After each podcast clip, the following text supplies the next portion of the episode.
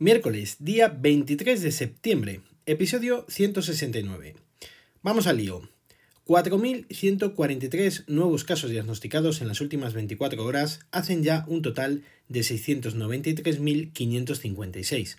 El detalle de los nuevos 4.143 es de 1.290 en Madrid, 431 en Andalucía, 421 en Navarra, 375 en País Vasco, 258 en Aragón, 210 en Extremadura, 178 en Galicia, 146 en Cataluña, 142 en Canarias y Murcia, 138 en Castilla-La Mancha, 84 en La Rioja, 80 en Asturias, 67 en Cantabria, 66 en la Comunidad Valenciana, 55 en Baleares, 25 en Melilla, 18 en Ceuta y 17 en Castilla y León. El número de casos diagnosticados en los últimos 14 días han sido de 134.901 y en los últimos 7 días de 61.695. La incidencia acumulada por cada 100.000 habitantes es de 286,86 en los últimos 14 días y de 131,19 en los últimos 7 días.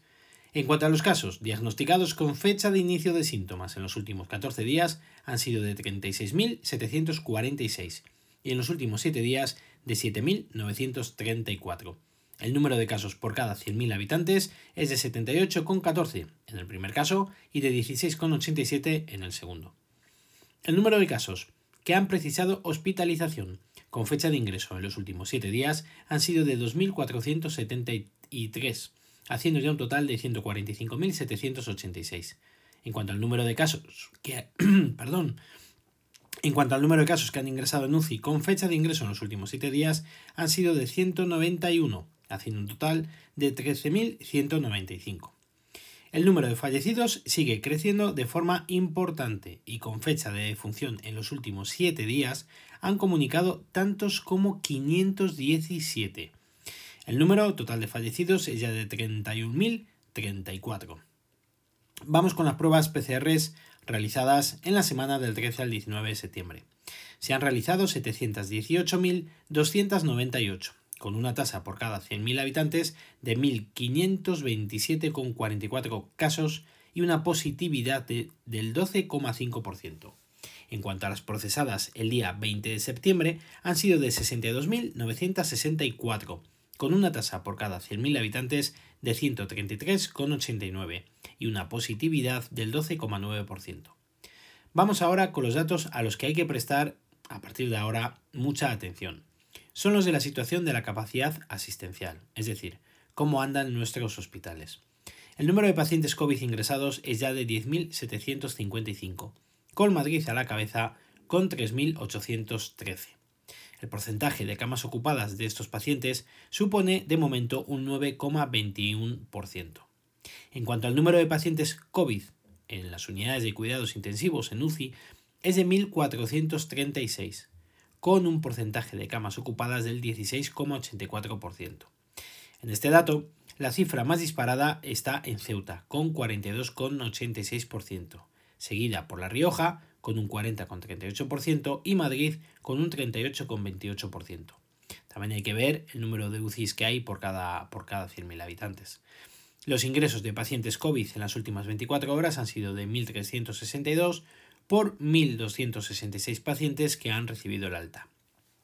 El ministro de Sanidad, Salvadorilla, ha comentado respecto a esta segunda ola que poco se parece a la primera afortunadamente aunque es cierto que la transmisión está siendo elevada. Se está controlando de distinta forma y estamos preparados para cualquier escenario. Palabras textuales. En cuanto a la vuelta al cole, ha dicho que de momento no nos podemos quejar de cómo está yendo la situación.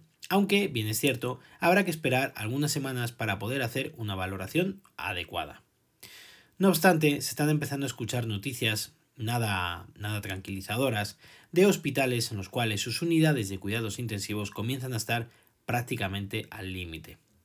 Por otra parte, Google ha comunicado que en el transcurso de esta semana, Google Maps tendrá una nueva capa sobre el COVID-19, en la cual mostrará la información de los brotes a lo largo de todo el mundo.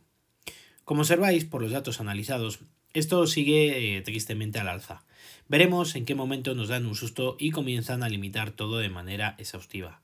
Y ojito, porque Reino Unido valora un segundo confinamiento si las nuevas restricciones para contener la pandemia no dan los resultados esperados.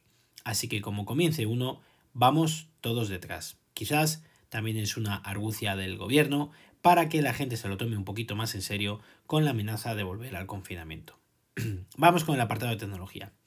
Os voy a hablar, en primer lugar, de la autonomía de la batería de mi Apple Watch. A ver, yo no soy ningún fanático de estos de cuando salen versiones nuevas, betas nuevas, de empezar, wow, pues parece que va mejor la batería, no, va mucho peor, wow, no. Pero en este caso, con el Apple Watch es muy sencillo, ya que yo, desde que me lo pongo por la mañana, cuando voy a trabajar, hasta que me acuesto, eh, le tengo encima mío, le tengo siempre puesto y no me lo quito. Y me estaba durando prácticamente los dos días sin ningún tipo de problema. Como ya os había comentado, los primeros días al primer día, al final del día, me llegaba con un 20, un 30%, con muy poquita batería, lo que no me hacía poder utilizarlo al día siguiente. Como os comenté también, cambié la esfera a la de tipo tipografía y es la que he tenido desde ayer. Pues bien, desde ayer a las 6 de la mañana que me lo coloqué y lo quité del cargador, hasta las 12 de la noche yo creo más o menos que, lo, que lo apagué o quizás algo más, y hoy, desde las 6 de la mañana de nuevo, se me ha apagado a las 8 de la tarde. Es decir, no está nada mal, la verdad. Sigue sin aguantarme el segundo día, pero no está mal. Con otra esfera, con la de los memojis, ni de broma. No obstante, mañana lo probaré de nuevo, lo pondré a cargar y os cuento el resultado. Sigo encantado con su funcionamiento, velocidad sobre todo y optimización. He estrenado reloj nuevo, aunque ya iba bien, la verdad, pero ahora es que va muchísimo mejor. La función de lavado de manos, pues a mí me funciona bien. He leído por Twitter y en algún foro que a muchos usuarios no les va bien, pero a mí os puedo asegurar que solo se me activa en el caso de lavarme las manos. Quizás es que no ando más con el agua, eh, por lavar platos y demás, ya gracias a lavavajillas, pero yo no podría decir que, que no funciona bien. Ahora la pregunta sería, ¿es útil? Pues ¿qué queréis que os diga? Ya que están, pues se utilizan estas aplicaciones, pero vamos, que tampoco es una cosa del otro mundo. Los widgets en iOS, pues son una auténtica castaña, la verdad. Yo tengo puesto el del tiempo en, formato que te ocupa cuatro iconos, ¿vale? Y el de actividad. Y la verdad es que siempre que lo miro no está actualizado, sobre todo el de actividad. Se actualiza al encender la pantalla del móvil o interactuar con él. Con lo cual, a mí no me gusta ese funcionamiento. Nunca he sido de widgets, es una cosa que tampoco ni me va ni me viene. Pero no creo que en este caso sea una novedad tampoco como para echar cohetes. ¿Qué ha sido de las impresoras, amigos y amigas? ¿Tenéis en casa? ¿La utilizáis? ¿No la utilizáis? Pues yo sí, de vez en cuando. Y cada vez que la utilizo, disgusto al canto.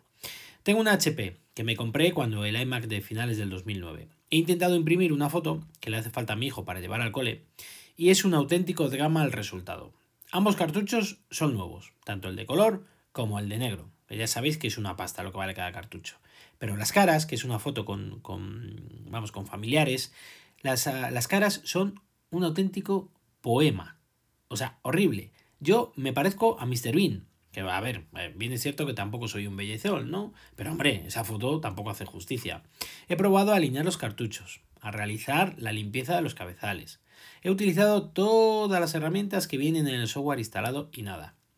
Pero bueno, como soy tan listo, he dicho, lo listo nótese la ironía, he dicho voy a probar en Windows, que esto seguro que es problema de Mac. Pues nada más lejos de la realidad. He instalado la impresora con los drivers oficiales y las fotos me siguen saliendo igual.